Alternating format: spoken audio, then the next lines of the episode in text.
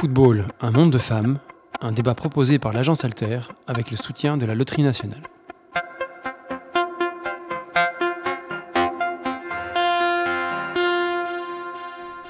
Depuis quelques années, le nombre de joueuses affiliées à un club de football est en forte augmentation en Belgique. Les différentes fédérations s'y mettent également en multipliant les programmes destinés à encourager la pratique du football par les filles et les femmes, que ce soit au niveau mondial, européen et belge. On voit aussi certains clubs s'investir dans ce développement et on sent grandir l'intérêt médiatique pour les compétitions internationales de foot au féminin. Alors est-ce un signe que le monde du ballon rond est enfin en état de marche pour s'ouvrir à la moitié de l'humanité? On va en discuter avec deux interlocutrices. Euh, tout d'abord Clotilde Coden, qui est chargée de développement euh, de foot féminin à l'ACFF, qui est l'association des clubs francophones de football. Bonjour. Bonjour. Et Laura Katita, qui est ancienne joueuse au FC féminin White Star Woluwe, un club aujourd'hui membre de la Super League, qui est la plus haute marge du foot au féminin. Bonjour. Bonjour. Alors Laura Katita a également été kiné euh, au FC Femina White Star, si je ne me trompe pas. Oui. Donc bonjour à toutes les deux. Merci d'être là. Euh, peut-être pour commencer, alors Laura Katita, on voit aujourd'hui un engouement pour le football féminin. Vous avez commencé le foot féminin euh, au début des années 90. C'était quoi le, tableau du foot à l'époque quand vous avez commencé? Le tableau du foot, bah, pour les filles en tout cas à cette époque-là, c'était plutôt compliqué mhm. parce qu'en tant que fille, il fallait se faire une place.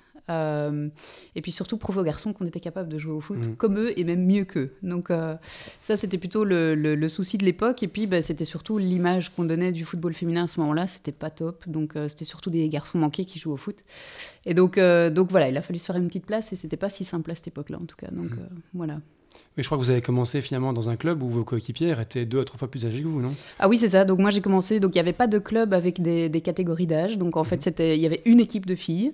Et donc, euh, bah, qu'on ait 11 ans, 12 ans, 20 ans, 25 ans, 30 ans, bah, on jouait dans la même équipe en fait. Mhm. Donc, euh, donc voilà, j'ai commencé, j'avais 11 ans. Dans une équipe d'adultes. ça vous a euh, amené finalement jusqu'au noyau du FC Féminin White Star Oui, c'est ça. Donc là, là c'était beaucoup plus structuré. Donc là, ça mhm. commençait en tout cas à avoir une sorte de structure. Euh, donc là, je suis arrivée à 15 ans au Féminin White Star et la plupart des filles avaient mon âge dans l'équipe. Mhm. Peut-être une ou deux plus âgées, mais en soi, on avait quasi toutes le même âge. Quoi. Mhm. Vous êtes montée, je pense, de provincial jusqu'en D1 à l'époque D1, oui. Donc, qui était en fait la, le, enfin pas la Super League, mais le. Mais c'était le niveau le plus haut qu'on pouvait atteindre à ce moment-là, en tout cas. donc il n'y avait pas encore de Super League euh, à cette époque-là. Mhm. Donc on arrivait en D1 et puis la D1, bah, mhm. c'était c'était le summum d'arriver en mhm. D1, donc c'était top. Euh, puis bah oui, on a on a un peu traversé chaque euh, saison, chaque division en fait, si je peux dire. Et puis chaque fois c'était une victoire et c'était la fête. Enfin c'était c'était un truc de dingue à l'époque. Mais donc voilà, la Super League est arrivée par après, ça j'ai pas connu, je l'ai connu en tant que kiné dans l'équipe, mais, euh, mais voilà, arriver en D1, c'était déjà super, quoi. C'était euh, top. Finalement, vous avez arrêté, vous avez opté pour les études. Alors j'ai arrêté, oui, parce que j'ai opté pour les études. Les études me prenaient énormément de temps. Mmh. Euh, et puis il faut rester lucide, à cette époque-là, le football féminin, bah, ça rapporte pas.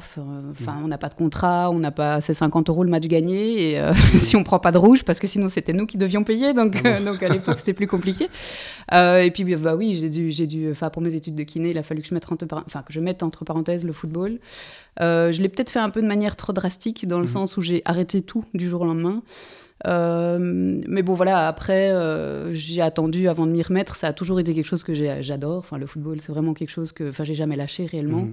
Euh, mais, mais voilà, je m'y suis remise il y a quelques années, là maintenant, il y a, il y a peut-être 4 ans de ça. Mais, mais oui, j'ai eu une longue période où je n'ai plus fait le foot, quoi. Donc, mhm. et ça m'a manqué, oui. je crois me souvenir que quand on s'est parlé pour l'article, vous me disiez finalement Peut-être que je suis arrivé trop tôt, finalement. Euh, est-ce que... Alors, quand j'y pense, oui, mmh. j'aurais préféré naître peut-être à cette époque-ci mmh. maintenant et de démarrer le foot peut-être à cette époque-ci où les choses sont plus euh, allez, sont plus mieux organisées. C'est mhm. plus, voilà, il y a des catégories d'âge. On commence, on le voit White Star, où il y a des tout, toutes petites qui commencent euh, en U9. Enfin, je veux dire, euh, à l'époque, jamais ça n'existait ça. Mhm. Donc les filles essayaient de se faire une place dans les équipes de garçons et, et voilà. Enfin, cest dire, c'était assez compliqué. Mhm. J'entendais même dire que là où il y a des filles qui jouent, bah c'est bon, on va gagner, c'est trop facile. Ils ont des filles dans leur équipe, enfin ce genre de choses. Je pense qu'aujourd'hui les choses sont beaucoup plus, sont différentes, sont beaucoup plus organisées. Euh, et je pense qu'il y a moyen de progresser autrement aussi dans le milieu du foot féminin. Quoi. Avant, c'était un, peu, c'était un peu de l'impro, en fait, j'ai mmh. l'impression. Donc, euh, donc, là, euh, pour le coup, j'aurais préféré naître à cette époque. Je trouve que, du coup, mes enfants, mes filles sont dans une chouette époque du football, je pense, comparé à ce que j'ai vécu. Quoi. Ouais. Clotilde Coden, alors quand, quand, vous écoutez le parcours de Laura Katita, je veux dire, est-ce qu'on est, qu'on est loin de ça à l'heure actuellement, je veux dire, dans, dans, le, dans le foot au féminin? Bah, alors déjà, euh, bah, je trouve que le parcours est tout à fait inspirant de, Laura qui, malgré tout, garde toujours un pied dans, le football à l'heure actuelle, que ce soit avec sa profession de kiné, en tant que, joueuse à la BBFL ou encore en tant que maman.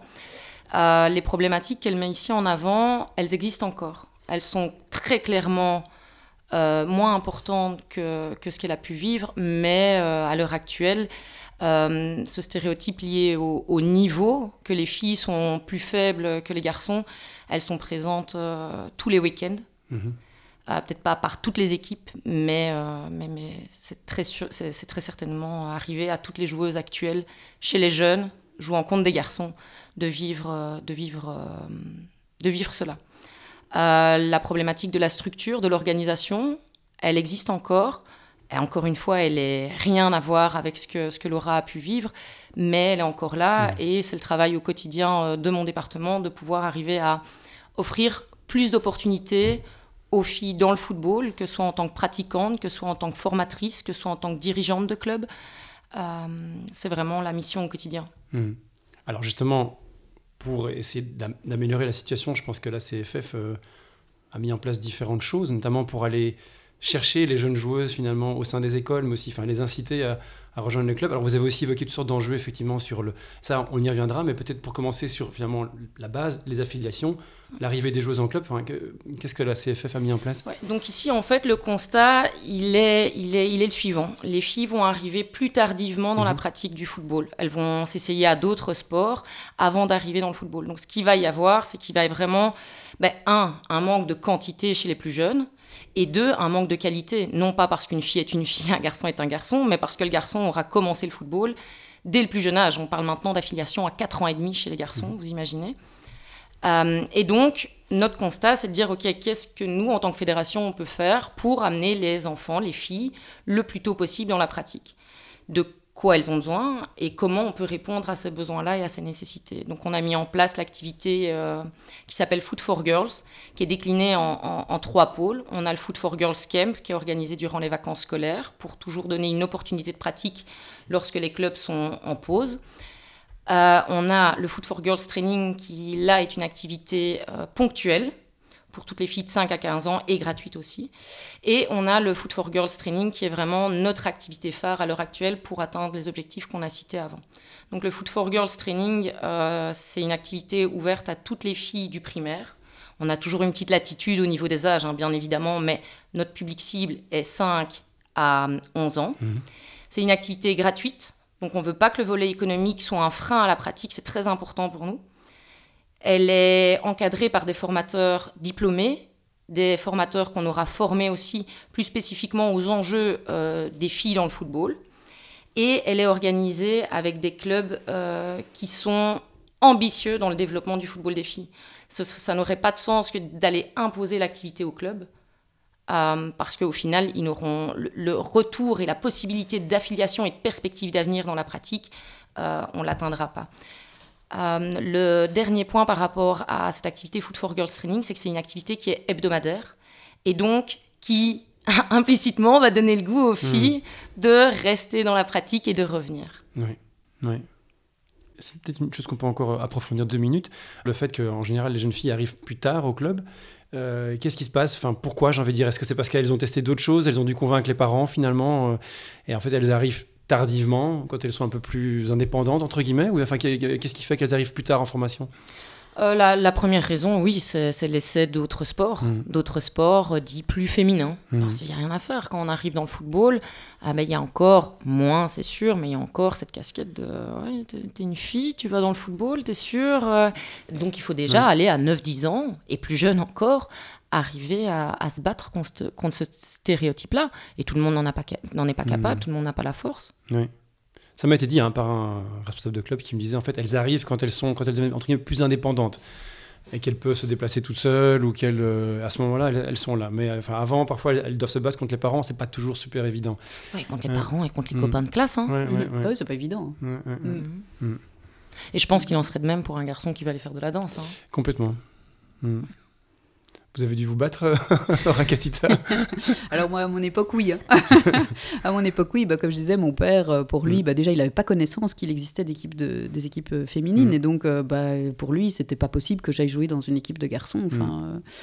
Donc voilà, bon après évidemment, ben, en ayant scié pendant des années, parce qu'il m'a, bah, pareil, il m'a mis à d'autres sports, euh, tennis, athlétisme, enfin mm. voilà. Et puis finalement, bah, je voulais plus y aller. Donc en gros, mm. ce que je voulais faire, c'était du foot. Donc il a été convaincu qu'en fait, bah, c'était vraiment ça que je voulais faire. Et donc l'opportunité s'est voilà, présentée d'une équipe féminine juste à côté de la maison. Mm. Ben voilà, c'est comme ça que j'ai commencé. Mais à l'époque, oui, oui, oui. Et puis, euh, puis voilà, enfin, je veux dire, à l'école, c'était, ouais, c'est celle qui joue au foot avec les garçons, c'est le garçon manqué, quoi. En gros, c'est ça. Euh, j'ai jamais mis, j'ai jamais posé de questions sur la féminité parce que je joue au foot avec des garçons. Enfin, pour moi, c'était pas grave et c'était pas Enfin voilà. Euh, maintenant, bah, c'est vrai qu'en grandissant, euh, vers l'âge de 15-16 ans, c'était encore un peu euh, dans les esprits ce, genre de, de, de, de, préjugés. Quoi. Maintenant, je pense que ça a quand même beaucoup changé. Mmh. Quoi. Ça a quand même changé, mais c'est encore là. Hein. Donc, bah, je, sais qu'une de mes filles me dit dans la cour, quand j'essaie de jouer avec les garçons, ben, je dois un peu faire ma place. Quoi, hein. Donc, mmh. les équipes sont déjà faites et puis il faut que je me. Donc, voilà. Je pense que c'est pas, pas encore tout à fait parti, évidemment. Mmh. Mais maintenant, on a, c'est beaucoup moins présent, je veux dire, que ce que c'était à l'époque. Alors justement, on voit depuis quelques années que le nombre d'affiliations de, de, de, joueuses dans le club est en augmentation. Finalement, j'ai envie de dire, est-ce que c'est l'effet de ça ou est-ce qu'il y, a un, enfin, est qu'il y a un engouement global? Est-ce que finalement, on s'est dit, enfin, vous évoquez notamment enfin, parfois des préjugés qu'il peut y avoir. Est-ce, que, est-ce, que, est-ce qu'on a vaincu ces, ces préjugés? Enfin, je sais pas, Laura Katita, quand vous avez commencé, est-ce, que, est-ce qu'ils étaient là? Vous avez l'impression que ça change, que ça évolue? Alors évidemment, moi, avec le recul, évidemment, oui, ça mmh. change. Hein. Par rapport à ce que moi j'ai vécu, euh, oui. Euh, j'ai eu l'occasion aussi de voir euh, des équipes où jouent des garçons, où il y a des filles mmh. qui jouent, et donc effectivement, elles jouent très très bien, et donc bah, ça met un peu la pression aussi aux mmh. garçons de l'équipe et d'une, enfin, de l'équipe adversaire. Donc, donc je trouve qu'effectivement, on a, on a quand même... on a quand même bien progressé par rapport aux préjugés. Maintenant, je pense qu'une fille qui dit je fais du foot, bah, on n'a plus là en train de la regarder, c'est bizarre. Enfin, mm. Moi, à mon époque, c'était ça. C'était mm. Ah, tu joues au foot, mais le foot, c'est pour les garçons. Mm. Enfin, Et donc, euh, donc voilà, enfin, moi, je me suis jamais senti mal par rapport à ça, parce qu'au final, bah, moi, j'aimais ça, et puis point barre, enfin, que ça plaise ou que ça plaise pas. Mais je sais que dans l'entourage, et principalement bah, pour mon papa, ça a été compliqué d'accepter que je veuille faire du foot dans une équipe de foot, en fait. Et donc, euh, bah pour finir, voilà, enfin, il a bien compris que, que j'aimais ça et qu'il fallait que ce soit comme ça, mais, mais pour aux yeux des gens, on restait quand même le garçon manqué qui fait du mmh. foot, quoi. Donc, euh, donc voilà, moi ça, je pense qu'aujourd'hui, c'est, enfin, moi j'ai plus en tout cas ce, ce, ressenti-là et, euh, et, mes enfants le vivent très bien. Enfin, mes mmh. filles euh, n'ont pas ce truc de se dire, il m'a dit que j'étais un garçon manqué, ça n'existe plus, ça. Enfin, j'ai l'impression, heureusement en tout cas. Donc, donc voilà, mais oui, ça a fait du chemin, ça c'est sûr. On voit aussi avec la plus grande médiatisation l'arrivée de, de rôle modèle, comme on, enfin, comme on dit finalement il y a des joueuses, je sais pas moi, euh, Alexa Putella, ce genre de choses qui, qui, commencent vraiment à, devenir connues. Tout à fait. Est-ce que ça, ça joue un rôle aussi? Alors, enfin, vous avez deux, deux filles qui jouent au foot. Ah est-ce que, est que, le fait de pouvoir s'identifier, euh, non pas à des joueurs masculins, mais à, des joueuses féminines, je dirais, est-ce que c'est euh, euh, est-ce que c'est aussi un changement de paradigme qui potentiellement amène aussi peut-être plus de joueuses au, sein des clubs Je sais pas. Ah oui, complètement. Enfin, on a été à Barcelone en, mhm. voyage de city trip, j'ai envie de dire, avec mes enfants. Euh, et la première chose qu'une de mes filles m'a demandé, c'est je veux un maillot d'Alexia Putellas. Mhm. Donc, euh, chose qu'à l'époque, bah, nous, on ne s'identifiait à aucune joueuse féminine, puisqu'en fait, bah, ça, elle n'était pas médiatisée, donc on ne connaissait pas. Euh, il y avait l'équipe féminine belge, mais on n'avait mm. pas de nom euh, réellement à qui s'identifier. Donc nous, on s'identifiait plutôt à des joueurs masculins. Quoi, hein. Donc à l'époque, mm. pour moi, c'était Ronaldo, mais le Ronaldo de le Brésilien. Lequel Voilà. Euh, mais on s'identifiait plutôt à ce genre de joueurs. On n'avait pas d'image féminine en fait. Et maintenant, c'est génial parce que je trouve que les filles peuvent s'identifier. Et encore plus avec l'engouement de la Coupe du Monde qu'il y a eu bah, dernièrement.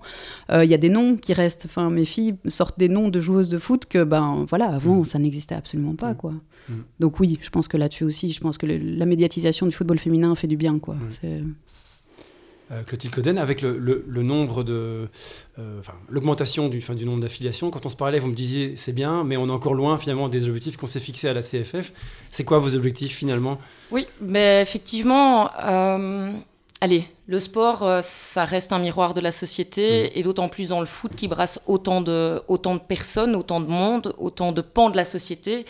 À l'heure actuelle, bah, il faut viser haut quand même parce que euh, on a dans la société 50% d'hommes pour 50% de femmes.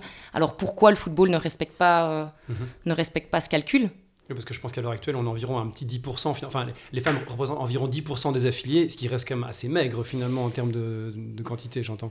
Oui, tout à fait. Mm. On, a, on a franchi euh, la barre des 10% d'affiliés, bah, ça reste minoritaire, mm. mais maintenant c'est significatif. Oui. Oui, et quand on voit les chiffres par rapport à 2015, mais avant, effectivement, on voit qu'il y a quand même une augmentation qui est assez conséquente. Euh, donc, euh, Oui, tout à fait. Et j'ai même retrouvé ici pour, pour le podcast des chiffres de 2012 où on était à 5000 membres féminines. On est aujourd'hui en 2023 à 21, un peu plus de 21 500 filles euh, en ACFF. En ACFF, Côté attention. Oui, il, faut, il faut préciser.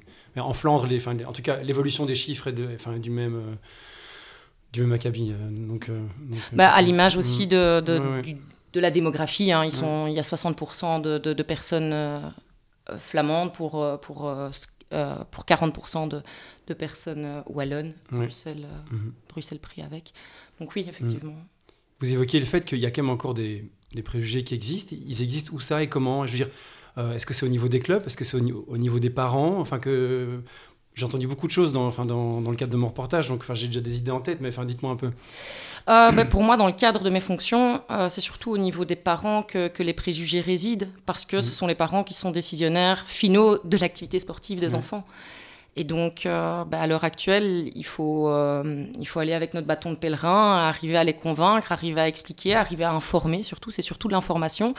Et si on n'y arrive pas, bah, on, va, on va trouver une alternative. Et en l'occurrence, ici, dans, dans, le cadre de nos activités, on se rend directement dans les écoles. Mhm.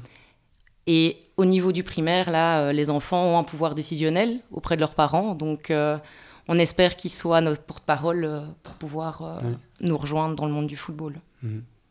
Euh, vous évoquez les, euh, les, parents. Je veux dire, euh, est-ce que donc ça, enfin, c'est dire qu'il y a encore cette image finalement que le foot c'est pas pour les filles. Enfin, en tout cas, dans, dans, dans, dans la tête de certains. Oui, culturellement, mhm. oui, oui, oui, très certainement.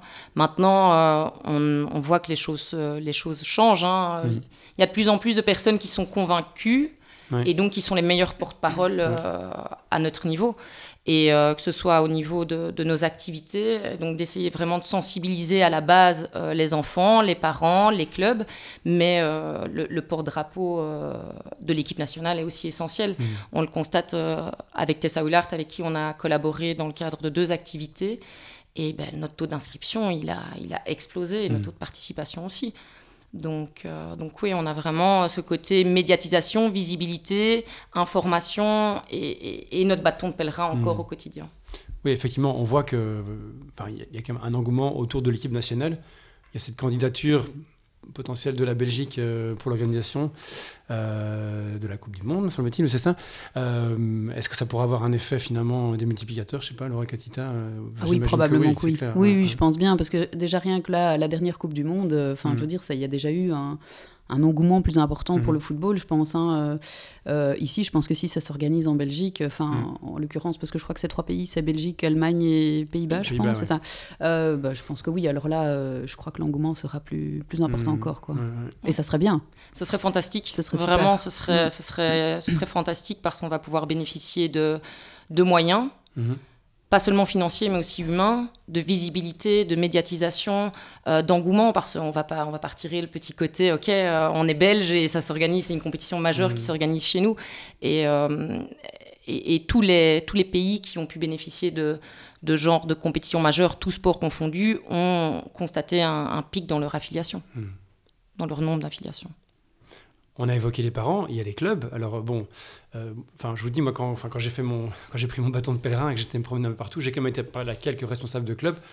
En général, c'était des clubs qui avaient développé fortement le, le, le pan féminin, donc qui avaient plutôt un regard, euh, qui, était dans, dans, une démarche positive. Mais certains me disaient, il y a encore beaucoup de clubs qui ont juste une équipe première ou qui font jouer les filles sur un quart de terrain pendant que les garçons s'entraînent se, se, se, à côté. On, m'a dit, c'est quand même encore une réalité qui a la vie dure. Euh, qu'est-ce que vous pensez de, de, de, fin, de ces affirmations euh Oui, mais euh, c'est un constat de terrain. En fait, à l'heure actuelle, il y a beaucoup de... La majorité des clubs accueillent les filles. Hein. Mm. Vraiment, c'est très rare les clubs qui n'accueillent pas les filles. Moi, une des problématiques que j'essaye, sur laquelle que j'essaye de solutionner, pardon, c'est en fait le fait de dire, OK, vous investissez dans le développement du football féminin, mais par quel, par quel biais? Est-ce que le fait de mettre une équipe première, donc un produit qui est fini, mhm. est vraiment positif pour le développement et pour l'atteinte des objectifs que vous avez fixés? Et donc, euh, on, a on a quand même tendance à, avoir quelques similitudes football, football des hommes, football des filles, et quelques différenciations aussi, surtout au niveau de la formation des jeunes, parce que les clubs ne prennent pas directement conscience de l'importance de d'abord former les, les, filles et à la fin, bah, pouvoir créer cette équipe féminine. On a d'abord cette équipe première féminine, et puis on se dit, bah, tiens, en fait, ouais, est-ce qu'on ne formerait pas d'abord euh, mmh. les filles? Donc voilà. Mais après, euh, heureusement que ces clubs-là s'investissent tout de même euh, à leur façon dans la mise en lumière des filles dans le football. Mmh. Alors ici, vous soulignez quelque chose dont je me suis rendu compte, c'est qu'effectivement, à l'heure actuelle, finalement, la plupart des clubs qui font jouer des filles, si je peux utiliser ce terme-là, ce sont des clubs à la base, entre guillemets, enfin, si on peut le dire masculins, euh, qui n'ont pas d'équipe d'âge filles. Euh, et qui en fait font jouer les filles dans les équipes de, garçons, enfin, c'est, mixte. À côté de ça, vous, êtes, vous avez tous les deux une relation euh, assez profonde avec le FC Finam qui pour le coup est un club exclusivement féminin. Donc il y a cet enjeu-là, finalement, entre guillemets, club purement féminin ou club mixte, j'entends. avec donc alors qu'est-ce qu'il faut faire? Est-ce, qu'il faut favoriser la mixité ou bien est-ce qu'il faut développer des équipes d'âge purement féminines? Je sais pas, enfin, euh, Laura Katita, comment est-ce que vous voyez les choses? Alors c'est vrai que ben, ici c'est la fierté du club euh, du, du, mm. du, du, féminin White Star, c'est d'avoir un club exclusivement féminin et quand mes enfants ont voulu faire du foot, ben, je me suis pas posé de questions, mm. je veux dire c'était là et pas ailleurs. Euh, bah, c'est un club qui me tient à cœur, ça c'est sûr. Euh, c'est là où j'ai fait mes, mes, années de foot. J'ai pas été voir ailleurs dans un autre club après. Donc en soi, en soi, voilà. maintenant, c'est vrai que bah, il y, a, y, a, y, a, les deux. Je, veux dire, il y a des filles qui s'impliquent beaucoup dans le football et qui du coup progressent très très bien dans les équipes de garçons. Mm. Et donc, ce qui serait génial, ce serait, bah, comme dit Clotilde, d'arriver à avoir ces, ces, ces, équipes formatrices avant qu'elles n'arrivent à, à, une équipe première. Ou, mais c'est vrai que bon voilà ça demande, ça demande plus de médiatisation, ça demande que ça se mm. connaisse plus, enfin de se faire plus connaître au sein des, clubs. Et, euh, et, voilà, maintenant je sais qu'il y a des parents qui veulent que les filles en fassent quelque chose et qui les mettent expressément dans des équipes de garçons. Mm. Et, donc, euh, et donc il faut peut-être sortir un petit peu de cette image-là et essayer de justement créer des équipes beaucoup plus jeunes avec un niveau et essayer de les former. Mm. Euh, mais c'est encore une réalité de terrain. Pour l'instant, c'est celle-là. C'est qu'il y a des équipes de garçons et quand on commence chez les garçons, ben, on évolue très très bien aussi. Et donc, voilà ça veut dire que peu de gens, moi, enfin, franchement, je pense que je le savais, mais peu de gens savent en fait qu'on peut commencer en tant que fille dans, dans, dans une équipe de garçons. Je veux dire, est-ce que, est que les gens le savent ça? Non, je pense que je pense que non, ils sont ils sont pas assez informés. Hein. On en mm. revient à ce qu'on disait euh, ce qu'on disait préalablement. Ils sont pas assez informés euh, tant pour débuter euh, en mixité que la fin de la mixité. Mm. Donc en fait, à l'heure actuelle, le règlement fédéral, hein, donc euh, nord et sud du pays confondu, fait que les filles peuvent jouer avec les garçons jusqu'à 18 ans. Mm. Encore euh, la semaine dernière, je discutais avec un arbitre qui me disait, ben non, c'est jusque 15 ans. Mm. Mais non, non, non, non, non, on peut jouer avec les garçons dès le plus jeune âge, jusqu'en fait à, l'atteinte de la majorité. Et, et cette, ce choix de, de stopper la mixité, il est simplement fait parce qu'après, il n'y a plus d'équipe de jeunes et qu'on est dans, dans, des équipes seniors. Mais euh, si on pouvait, je pense, vraiment continuer à faire de la mixité euh, mm.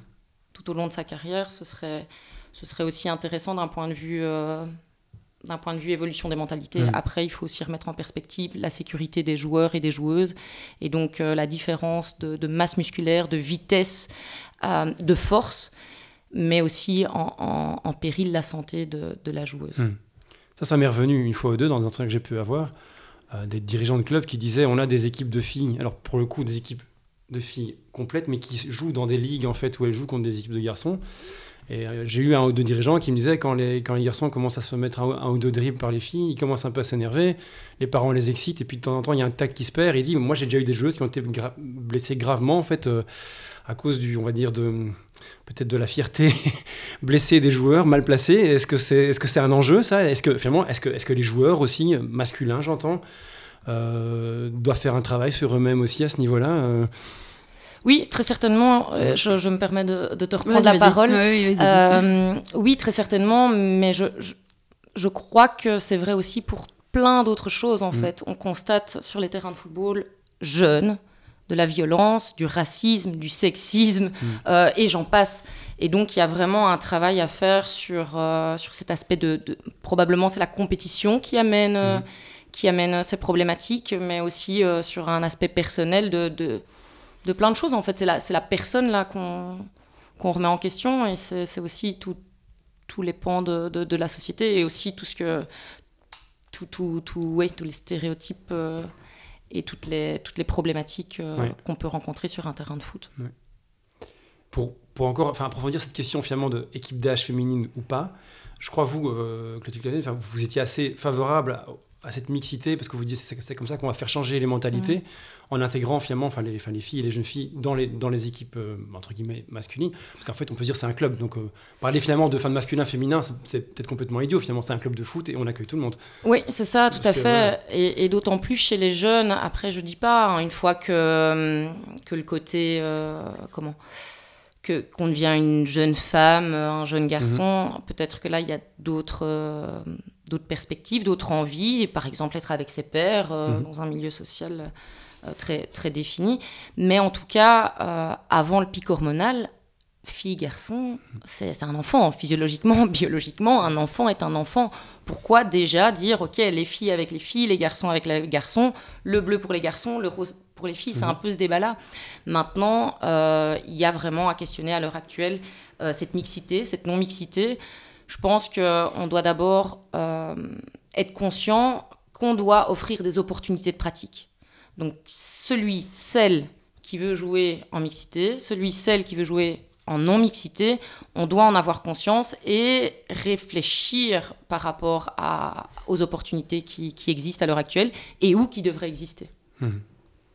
Alors, euh, on évoquait effectivement, enfin, cet enjeu de mixité, et on évoquait la formation aussi. Après la formation, ben, il y a l'équipe première.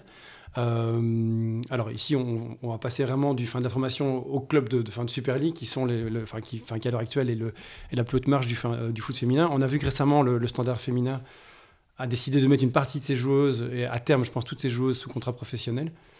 Euh, j'imagine que c'est une bonne chose, Laura Catita. Je veux dire, si, si vous, vous avez pu bénéficier de ça à l'époque. Ah, bah, ça, aurait été super. Est-ce que, est que, vous auriez dit oui finalement? Ah oui, j'aurais dit oui, oui, évidemment. C'est vrai que quand on est dans ce milieu-là, euh, et que, bon voilà, après on évolue, on arrive en D1, clairement mhm. que là, à ce, moment-là, si on proposait des contrats, ben, c'était euh, le summum, quoi. Mhm. Maintenant. Euh, oui, bah, ça prouve bien que le football féminin évolue. Et donc, si on commence déjà à donner des contrats professionnels à des joueuses, bah, c'est qu'on a fait un pas en avant, clairement. Et donc, euh, maintenant, je pense qu'il y a encore des pas en avant qu'il faut faire et quelques-uns, mais, euh, mais toutes les joueuses de Super League ne sont pas sous contrat. Et pourtant, l'enjeu, le travail, l'engouement est le même. Et mhm. donc, donc, voilà, c'est encore là-dedans qu'il faut encore bien, bien mhm. progresser.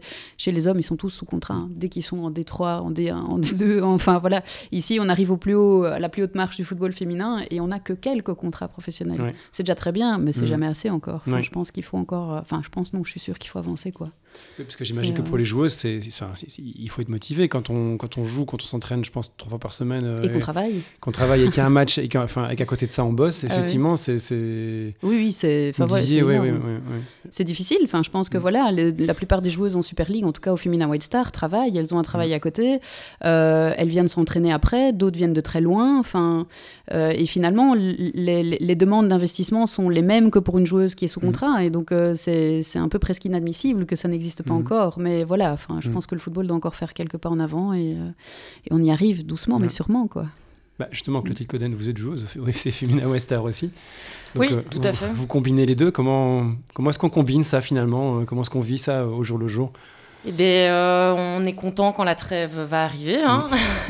non, mais oui, effectivement, après, c'est une réalité euh, où on est consciente en tant que joueuse de cette réalité-là. On est consciente que notre, notre temps de repos euh, est, vraiment très, très important et qu'on doit, on doit adapter nos horaires, adapter notre vie professionnelle, notre vie personnelle. Euh, à la pratique du football. Maintenant, euh, ça, témoigne aussi de toute la motivation des filles mhm. actuellement dans le football. C'est énorme, c'est énorme. Mhm.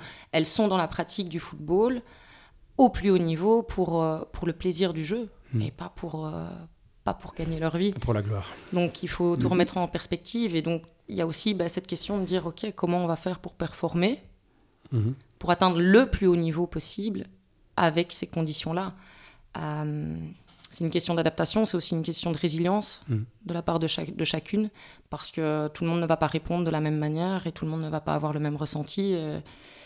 Et, donc oui, ben, on, travaille pour ça et on essaye de s'adapter au mm. quotidien. Laura Catita, vous avez donc été, été kiné. Euh, oui. ouais, ça, vous me disiez, je pense, quand on s'est vu que pour vous, enfin, les joueuses, c'était des guerrières, vraiment, parce qu'il y, y, a vraiment enfin, cette combinaison entre. Ah oui, vraiment.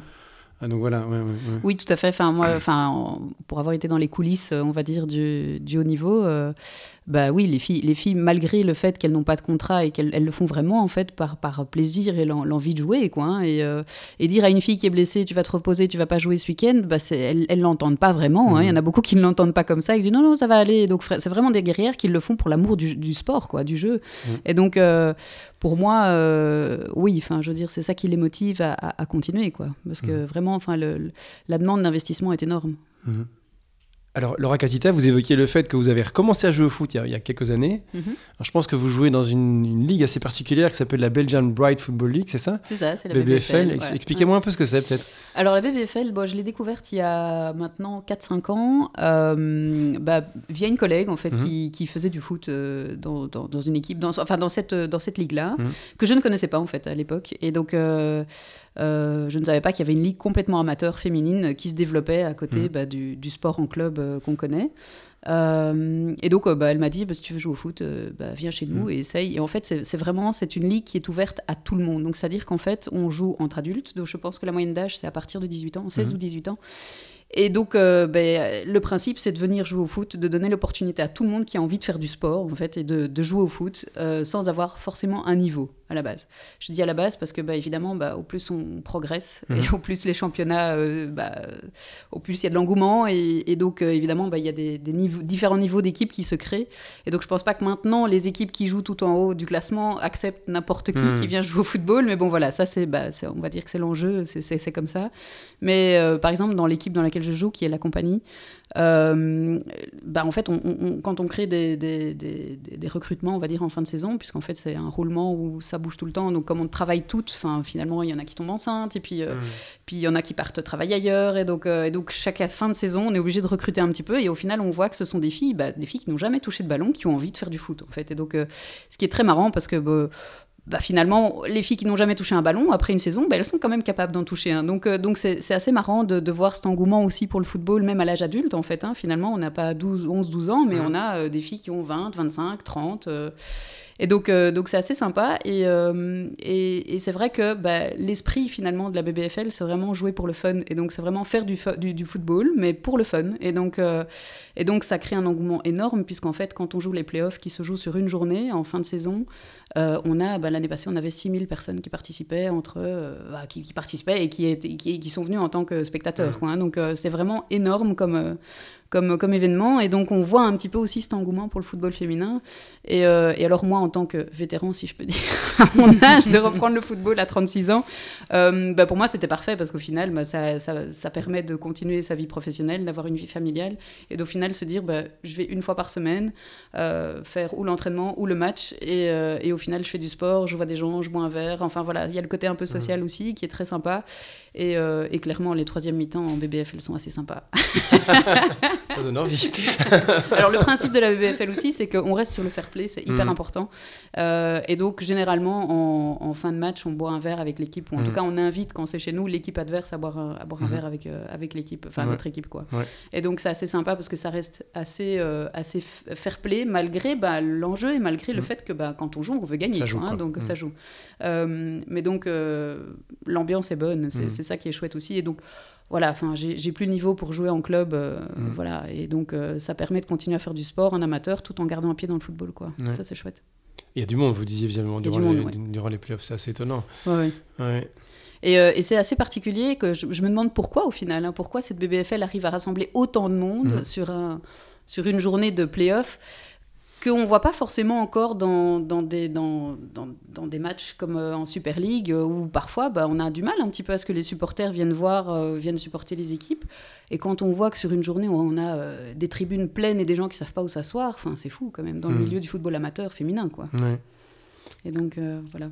Comment est-ce que vous voyez Parce que, pour le coup, c'est quelque chose de complètement indépendant. Enfin, c'est une ligue qui s'est créée voilà, enfin sur le sur le côté, j'ai envie de dire. Enfin, comment, comment est-ce qu'on voit ça à la CFF Vous vous dites tiens, c'est génial, ça permet de populariser le football féminin. Oui, très certainement. Ouais, ouais, c'est super de donner l'opportunité euh, aux, femmes et plus mmh. seulement aux filles de jouer selon leurs conditions. En mmh. fait, allez, on parle de maman, on parle de de, de, personnes qui travaillent, de personnes qui ont plus envie de s'investir trois fois semaine euh, mmh. dans un club, dans une structure euh, aussi aussi rigoureuse. Et, et moi, je trouve que ça c'est énorme. Vous l'avez mis en avant, mm. cette visibilité, en tout cas le nombre de personnes qui, qui, qui, se rendent pour les playoffs. Allez, c'est un argument de poids à mettre face aux détracteurs du football mm. féminin. Ouais. Allez, souvent mm. on entend ouais, personne au football des filles euh, dans, les matchs de Super League. Et c'est vrai, mais là on a la preuve que ça fonctionne. Euh, moi, il y a aussi une autre chose que, que, j'apprécie au niveau de la BBFL. Euh, c'est que c'est relié à une association qui lutte tu, bah, tu en parleras mieux que moi. Bah alors, je ne connais pas exactement, euh, enfin, je ne vais pas parler de... Ils ont des projets sociaux. Oui, hein, c'est ça, Ils ont des projets sociaux. Maintenant, je ne sais pas dire lesquels mhm. exactement, mais je sais que voilà, il y a une partie, je pense, de la cotisation euh, par joueuse mhm. qui effectivement est reversée à une association, euh, ou même plusieurs associations. Je sais que de temps en temps, pendant l'année, ils, ils, créent des événements du style courir 500 km en mhm. équipe pour telle, telle association. Enfin, sont des choses... Enfin, ils sont très engagés en tout cas. Et donc, donc voilà, bah, il y a ça en plus aussi qui est très chouette. Donc, euh, donc voilà. Alors, on évoque finalement le. Alors, déjà, peut-être qu'on aurait dû le faire en amont de, fin de, fin de ce débat, parce que moi, ici, depuis le début, je prends des précautions oratoires. Je dis football au féminin. Il y a football féminin une fois ou deux qui m'a échappé, parce que c'est comme ça qu'on le, qu'on le définit. Euh, mais j'ai cru comprendre qu'il y avait presque un, enjeu sémantique. Euh, enfin, on l'a un peu évoqué ensemble. En tout cas, certains interlocuteurs à qui j'ai pu parler me, soulignaient ça, cette idée que le, football féminin, finalement, a un côté un petit peu péjoratif, comme si on le distinguait du football masculin, que c'était pas le même sport finalement, ou en tout cas pas la même discipline. Comment est-ce que vous vous positionnez par rapport à, cet enjeu? Est-ce que finalement c'est important ou bien est-ce qu'on coupe un peu euh, enfin, les cheveux en quatre J'en sais rien, que tu le donnes? Alors, moi, je suis tout à fait pour euh, le terme football au féminin, parce mhm. que je trouve effectivement qu'il y a un petit côté péjoratif à football féminin, mais maintenant, à l'heure actuelle, euh, je l'utilise tout le temps, hein, mhm. ce terme football féminin. Mais euh, parce qu'à l'heure actuelle, il y a d'autres enjeux, il y a d'autres batailles à mener euh, pour l'instant. Euh, et il y a peut-être aussi trop d'habitudes mm. qui sont ancrées en moi et au niveau de mes différents interlocuteurs. Mais la question se pose vraiment. Laura Catita, ça vous dit quoi ce, débat? Est-ce qu'on est débat sur le sexe des anges finalement ou bien, ou bien est-ce que c'est justifié? Euh, ben, En fait, c'est assez marrant parce que à mon époque, football féminin, pour moi, c'était tout à fait normal de le hmm. dire parce qu'au fait, au final, bah oui, on avait accès qu'à ça, clairement. Euh, entrer dans une équipe de garçons, il y en avait même qui refusaient. Donc, euh, ah non, hmm. c'est une fille, non, on prend pas les filles. Enfin, voilà. Donc, donc je pense que dire football féminin, c'était quand même quelque chose à part. Donc, et donc, en fait, comme dit Clotilde, je pense que réellement, c'est resté ancré quelque part. Donc, hmm. moi, quand on me le dit, ça ne me choque pas. Mais quand j'y pense, oui, j'ai envie de changer le terme. Parce que bah, quand je vois mes filles, aujourd'hui, elles me disent pas je fais du football féminin. Quand on leur demande, bah, elles disent bah, je fais du foot, c'est tout. Et donc, au final, je pense que. Alors, ça reste le même sport avec les mêmes règles. Je pense qu'il se gère différemment. Que ce soit chez les garçons ou chez les filles, c'est peut-être ça la différence. Mais en soi, pour le jeu, ça reste du foot. Quoi. on, a, on, a, évoqué ça. C'est une des choses que j'ai pas mis dans l'article parce que j'avais tellement d'infos et je, je, suis limité. Mais effectivement, vous m'expliquez que pour vous, en tout cas, il y avait une gestion parfois du du sport ou même du, fin de, fin de, des ressources humaines, entre, guillemets, si je peux dire des choses qui étaient un peu différentes. Enfin, expliquez-moi comment est-ce que vous voyez ça. Alors, je pense que composer avec des filles, on ne compose pas de la même façon qu'avec des mmh. garçons et inversement. Euh, bah, je pense que chez la fille, il y, a tout le côté féminin, il y a la mmh. psychologie qui n'est pas la même. Euh, et puis, bah, il y a les problèmes menstruels que les mmh. filles rencontrent, que les garçons ne rencontrent pas. Et pour la pratique du sport, c'est pas si simple. Euh, il y a toutes des études qui ont été menées. là, je parle un peu en tant que kiné, en tant que soignante dans les coulisses du White Star. Les, les, ligaments croisés, la rupture des ligaments croisés arrive nettement plus souvent durant le cycle menstruel de la femme ou peu avant ou peu après, mais en tout cas, c'est souvent lié aux hormones. Et donc, évidemment, bah, ça ne va pas se gérer de la même façon. Mmh. Alors, en Belgique, on n'est pas encore là-dedans, mais par exemple, aux États-Unis, euh, on est déjà un pas beaucoup plus loin, on prend ça vraiment en considération. Mmh. Et donc, les joueuses ont vraiment, en fonction de leur calendrier, des, enfin, des, entraînements et des traitements spécifiques mmh. pour éviter justement ce genre de blessures. Bon, ici en Belgique, je pense qu'on est encore occupé à avancer là-dedans. Maintenant, c'est quelque chose qui est connu des soignants, c'est connu des médecins, c'est connu des kinés. Euh, et donc, c'est pour ça que je pense que le football féminin ne se gérera pas de la même façon que le football masculin parce qu'il bah, y a cet aspect à prendre en compte. Et une fille, euh, durant son cycle, ne va peut-être pas être aussi performante que quand elle n'est pas dans, durant son, mm. son, cycle menstruel. Et donc ça, je pense que ce sont des choses qu'il faut prendre en compte, et mm. surtout en tant qu'entraîneur, en tant que soignant, en tant que... Donc voilà, moi, il y a une grosse différence là-dedans, et là, je parle en tant que soigneur. Bah, dans le cadre du papier, j'ai rencontré plusieurs dirigeants, font plusieurs entraîneurs de, euh, de clubs, euh, enfin de sections féminines de clubs, mais qui pour le coup étaient souvent des hommes. Et il y en a un qui me disait effectivement, il me disait en période menstruelle, il dit moi parfois j'aimerais que les joueuses viennent me parler, mais en même temps il disait qui suis-je moi, qui, qui suis un homme pour venir commencer à leur parler de ça, elles savent bien mieux que moi. Donc là, je, sentais qu'il se sentait un petit peu. Euh, mais c'était une question en tout cas dans son esprit. je trouve ça super intéressant et je me dis finalement, ça, ça amène aussi peut-être quasiment aussi à la question de la féminisation aussi des cadres, j'entends. Euh, est-ce que finalement une entraîneuse pourrait être enfin, plus à même de comprendre en fait euh, cet enjeu-là euh, ou pas finalement? Et donc aussi, est-ce qu'il faut travailler aussi à la féminisation des cadres? J'entends entraîneuse, coach, arbitre. est-ce que c'est un enjeu aussi, notamment au, sein de la Fédé ou bien? Oui, tout à fait, tout à fait.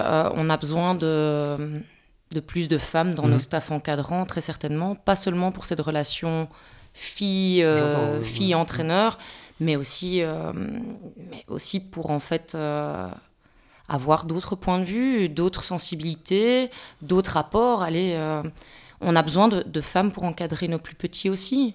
On a, besoin de, on a besoin aussi de donner aux joueuses des opportunités de rester dans la pratique à la fin. Allez, de, mmh. leur, de leur donner des perspectives d'avenir. Et on a besoin d'entraîneurs féminins pour aussi euh, jouer ce, rôle de modèle. Ce qu'un enfant voit, un enfant le fait. Hmm. Et donc pour toutes ces raisons-là, c'est essentiel euh, de féminiser nos, hmm. cadres. D'ailleurs, euh, le département formation des cadres lance de manière régulière de la fédération, de la fédération de la hmm. CFF, ouais, lance a lancé ici dernièrement un un UFAC et un brevet B 100% féminin. Hmm. Non pas pour dire, OK, on laisse les filles avec les filles, les garçons avec les garçons. Pour les entraîneuses, hein. Ouais, c'est ça. Hmm. Mais plutôt pour dire, OK, en fait, n'ayez pas peur d'être au milieu de 25, 25 euh, cocos et venez avec nous dans un, dans un cadre safe, en fait, pour pouvoir vous former à, à la formation des jeunes. Hmm. Donc effectivement, c'est important. Euh, je, me, je, me, dis, euh, enfin, je, je, réfléchis toujours là-dessus et je perds le fil de mes idées. C'est pas grave. Euh, oui, donc, euh, enfin, Laura Catita, sur cette féminisation fin, des cadres, finalement, qu'est-ce que vous en pensez? Vous dites aussi, tiens, c'est une. C'est une, une, bonne chose euh? Ah oui, tout à fait. Mm. Enfin, je veux dire, comme dit Clotilde aussi, bah, c'est aussi pour avoir un petit peu cette image aussi féminine à laquelle se raccrocher un petit mm. peu et de se dire, bah, s'il y a des choses qu'on a envie de parler plus à, bah, mm. à une fille, bah, voilà, ça, ça, permet de, de, favoriser ces choses-là. Euh, alors maintenant, je prends un peu l'exemple des, grosses équipes d'élite euh, qui, voilà, un peu partout, euh, que ce soit Barcelone féminin, que ce soit mhm. Juventus, etc., parce que j'ai participé à différents congrès, ils, ils, le font. Ils mettent mhm. exprès, évidemment, ils vont chercher que ce soit des staffs mixtes, en fait, hein, que ce soit mhm. aussi bien composé de femmes que d'hommes, que ce soit des préparateurs physiques, mais une préparatrice physique, une kiné, mais un kiné aussi. Enfin, ils mélangent un petit peu de manière à ce qu'on puisse travailler presque en 50-50 quoi. Et donc moi je trouve ça très bien parce qu'à l'époque on n'avait que des entraîneurs et c'était mmh. tout quoi. Enfin, Je veux dire euh, là maintenant. Euh, Puis même d'un temps qu'on avait les entraîneurs en fait qui, qui, avaient été rejetés des équipes hommes. Donc eux voulaient rester garder un pied dans, dans la pratique du football. Et donc on avait vraiment le, le, fond, le fond, fond du panier. Ça, ça change tout doucement quand même? Oui. Ouais. Ouais, Heureusement. Ouais. Maintenant, ce qu'on constate aussi, c'est qu'à partir du moment où euh, un homme qui n'est pas forcément convaincu hein, par le football, euh, football féminin, mais arrive, euh, arrive dans, le football, dans le football des filles, il ne le quitte plus. Le, mindset, la compréhension du jeu, le, retour aussi des joueuses. On, rappelle, hein, elles sont alimentées vraiment pour le plaisir du jeu. Eh ben, ce retour-là, en tant que formateur, c'est énorme. Mmh. Alors ça, c'est un des enjeux aussi qui est revenu, parce que finalement, on parle beaucoup ici du foot au féminin, il y a le foot masculin qui est, va dire, hypertrophié à l'heure actuelle, si on peut utiliser ce terme euh, poli. Euh, je, suis en, tant que fan de foot, donc je suis bien, placé. Euh, c'est vrai qu'il y a quand même, parmi, on va dire, les fans de foot, il y a quand même une parfois des questions sur ce, enfin, cette hypertrophie du football euh, masculin. Est-ce que finalement on n'a pas été trop loin finalement dans le, dans le, dans, dans le foot business finalement euh, Est-ce que c'est pas en train de dénaturer complètement le, le enfin, euh, l'esprit du jeu? Alors au niveau du foot au féminin, on en est encore loin, mais est-ce que finalement il y a un enjeu? Est-ce qu'il, est-ce qu'il faut finalement que le foot au féminin trouve sa voie pour se développer, continuer à se développer, mais sans tomber finalement dans les travers euh, qu'on peut éventuellement euh, constater enfin, du côté masculin, en tout cas dans, dans les, plus grandes, enfin, dans les plus grands clubs et les plus grandes compétitions. Je sais pas, Laura Katita, vous qui avez connu enfin, les... J'ai tout connu. qui avez connu cette évolution, vous dites, tiens, il faut quand même faire gaffe. Oui, alors je pense qu'on est encore très très loin euh, de, cette hypertrophie, hein, c'est sûr. Euh, pour moi, le, football féminin doit encore, enfin au, féminin si on peut le mm. dire, euh, doit encore énormément progresser. Je pense déjà pour donner des contrats aux filles qui, qui, bah, qui sont en droit de l'avoir, par exemple. Je pense que là-dedans, il faut, il faut encore progresser. Maintenant, quand vous allez voir un match de, de football féminin, vous êtes dans la pureté du jeu, en fait. Mm. Hein. Vous allez jamais voir des filles qui se roulent par terre pendant, où on arrête le chrono pendant 5 minutes, et puis on recommence, et puis on arrête le chrono pendant 5 minutes parce que ça se roule encore par terre. Mm. Les filles, elles saignent du nez, elles continuent à courir, quoi. Enfin, c'est des guerrières, comme je dis. Donc en soi, euh, on est encore dans cette. Euh, alors je dis pas qu'il faut saigner du nez, hein, c'est pas ça, mais je dire, on est encore dans, dans, dans le, les règles du, du foot, le, le, mm. allez, le, jeu, le, pur jeu du foot, quoi. Hein. et donc on, se donne, et, euh, et voilà, il n'y a pas de cinéma, quoi. Beaucoup moins de cinéma que, évidemment, quand on regarde un match de de football masculin et je pense qu'il est un peu entaché par ça. Enfin, je veux dire, bon voilà, après, je dis, je dis pas, hein, je continue à regarder les matchs de foot euh, à la télé, les Champions League, euh, les Coupes du Monde, mais, mais c'est vrai que quand on compare, euh, vous regardez la Coupe du Monde féminine, enfin, c'est rare que l'arbitre arrête son chrono parce qu'il y en a trois qui se roulent par terre, quoi. Enfin, mm. je veux dire, c'est. Et ça, je trouve que voilà, le football féminin n'est pas encore entaché par ça et j'aimerais pas qu'il le devienne à un mm. moment donné, mais, mais, mais, mais, ça serait bien qu'on puisse valoriser un peu plus le football mm. féminin, ça c'est sûr quand on est dans une fédé Est-ce que c'est et qu'on est de travail à cette valorisation du foot féminin Est-ce que c'est quelque chose auquel on pense Ou bien ça, ça, paraît encore tellement loin finalement qu'on se dit bon, c'est des problèmes de riches entre guillemets, euh, on y viendra après. Hmm. Euh, bah, on a toujours tendance à comparer hmm. euh, hommes-femmes, football féminin au féminin, football masculin. moi, j'ai la réflexion de, en tout cas, d'essayer de prendre conscience, de me dire ok, en fait, il faut un peu laisser tomber le, football masculin parce qu'on est vraiment, comme vous l'avez dit, dans, dans cette hypertrophie. Et si on compare ici le football des filles aux autres sports, au, à la place de la femme dans les autres sports, on n'est pas si mal hein, quand même. Mm.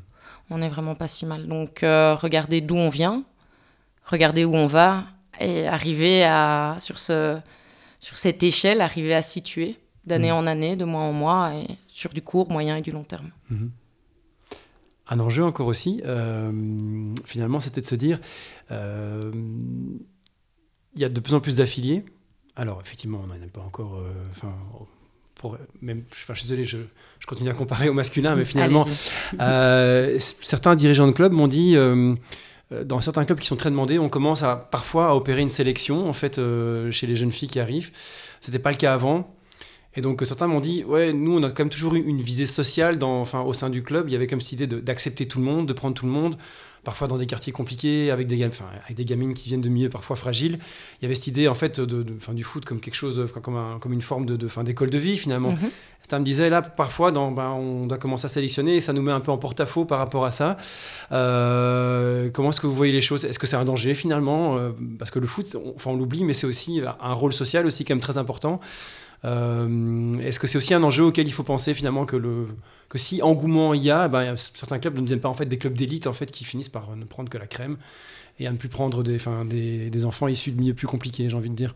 Oui, mais ça, c'est, pas une problématique spécifique au football, des, au football des filles, mmh. non. C'est clairement une. Mmh. C'est clairement, ça dépend des objectifs du club. Mmh. Et on est capable de l'entendre. Si le club veut faire de l'élite, ben, qu'il fasse de l'élite. S'il y a une visée sociale euh, je pense euh, notamment bah, aux clubs pro qui ont cette obligation aussi hein, de, mhm. de, mettre du social, euh, en tout cas, d'avoir de, un objectif social derrière. Mais très bien. maintenant, à l'heure actuelle, pour les filles, il y a de la place partout. Si on veut jouer au football, on aura la possibilité d'y jouer. C'est sûr et certain. Mhm pour inscrire vos enfants, vous n'avez pas eu de problème finalement à l'heure bah non. non. non, j'ai toujours gardé un bon contact avec le président du club et donc mm. euh, voilà, bon après autant d'années, avoir traversé autant d'épreuves, on va dire dans les différentes, euh, euh, on va dire les différentes divisions, bah, c'est sûr qu'on a on a vécu beaucoup de choses ensemble et donc mm. bah voilà, c'est sûr que bah, moi, comme je l'ai dit, enfin c'était évident que mes filles reviennent, enfin viennent au White Star, reviennent mm. dans mon club de cœur, et donc du coup, les faire évoluer là et les faire progresser là, je trouvais ça très très chouette, quoi. Donc voilà. Donc j'ai pas eu de mal, non. Mais ce, que tu mets en avant est, vrai aussi, et spécifiquement vrai pour Bruxelles, qui, qui mm. a un nombre de, de clubs euh, énormes par rapport à d'autres provinces. Je pense au Luxembourg, qui démographiquement parlant est de toute façon euh, différent. Euh, maintenant, la problématique bruxelloise, elle est, elle est liée à l'occupation des terrains et à la possibilité d'avoir des nouveaux terrains. Et donc, chaque club a sa problématique, chaque province a sa problématique, mais je suis, à mm. l'heure actuelle, tout le monde peut, peut trouver sa place dans le football, garçon-fille confondu. Oui, j'imagine effectivement, il y a des disparités territoriales entre Bruxelles, comme vous disiez. où finalement il y a une concentration de population assez énorme et peu de terrain disponible, et j'imagine la province de Luxembourg où là c'est plutôt l'inverse, J'imagine que les réalités ne sont pas du tout les mêmes pour les clubs. Non, pas du tout. Mm. Pas du tout. Hein. la province du Luxembourg est la plus grande province francophone, mm. mais elle a la plus petite démographie mm.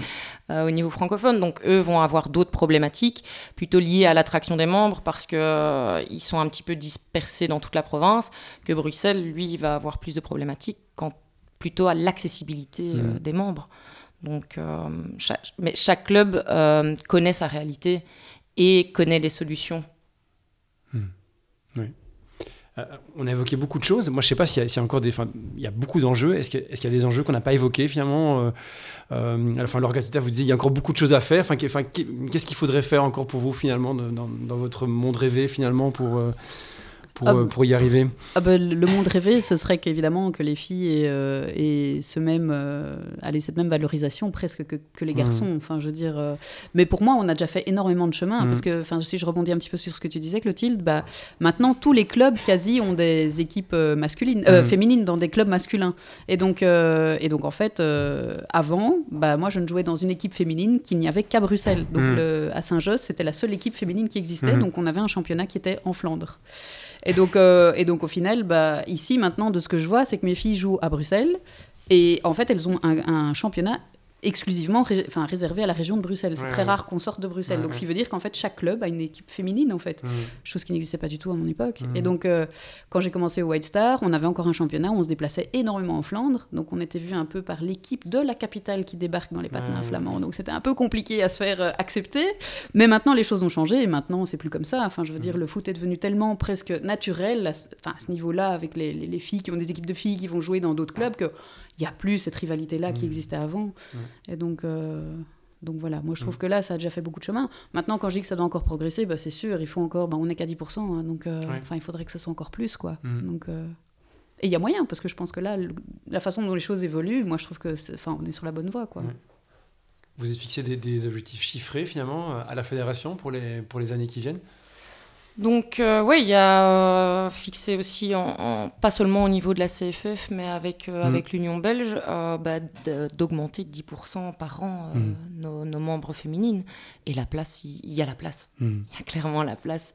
maintenant, nous, c'est notre rôle d'arriver à montrer à tout le monde que le football, bah, c'est pour tout le monde.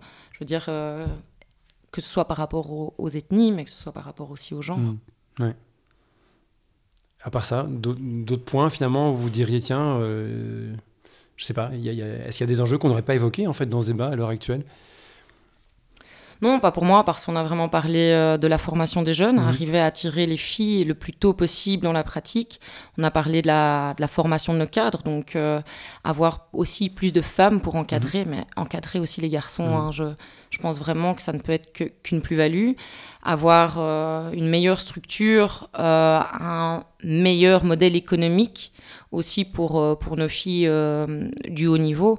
C'est vraiment trois points essentiels qui vont faire progresser le football féminin. On n'y est pas encore, on y travaille et je suis convaincue que dans dix ans, il y aura d'autres problématiques, mmh. mais que celles qu'on est en train d'évoquer pour l'instant seront, mmh. seront minimisées. Bon, écoutez, je pense qu'on va se quitter alors sur ces paroles positives. Euh, merci à toutes les deux. Merci. Merci à vous. Et à bientôt. À bientôt. Merci, au revoir. beaucoup. Au revoir.